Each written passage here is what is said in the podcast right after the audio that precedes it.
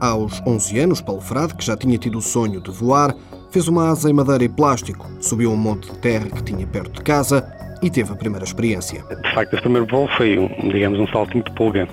Facto, foi sobre o meu, o meu, o meu primeiro voo nessa asa construída artesanalmente, embora com uma asa delta a sério, depois foi só mais tarde quando tirei uma, uma formação. A vida de voador a sério começou uns anos mais tarde e Paulo Frade, ali ao lado competitivo, o prazer que tem quando pode dar aos pés e não toca na terra. Quando estou a voar, eh, tenho um imenso prazer, estou, realmente sinto que estou a viver um sonho, sinto em companhia dos pássaros, é, é uma sensação de liberdade incrível, estarmos lá em cima, sem, sem barulho nenhum do motor, somos, somos nós, os pássaros e o vento e os nossos colegas estão a voar connosco é simplesmente uma, enfim, uma maravilha só, só experimentando é que se consegue realmente nos conseguimos perceber. Paulo Frade, já com o gosto pela asa delta no sangue, licenciou-se em informática. Trabalha numa empresa de telecomunicações.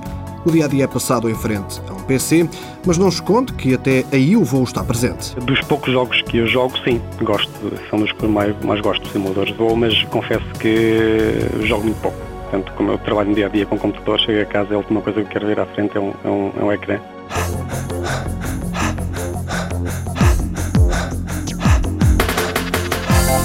Paulo Frade tem 41 anos. Já esta temporada, na preparação para o Campeonato da Europa, ficou no lugar 44 entre 120 pilotos.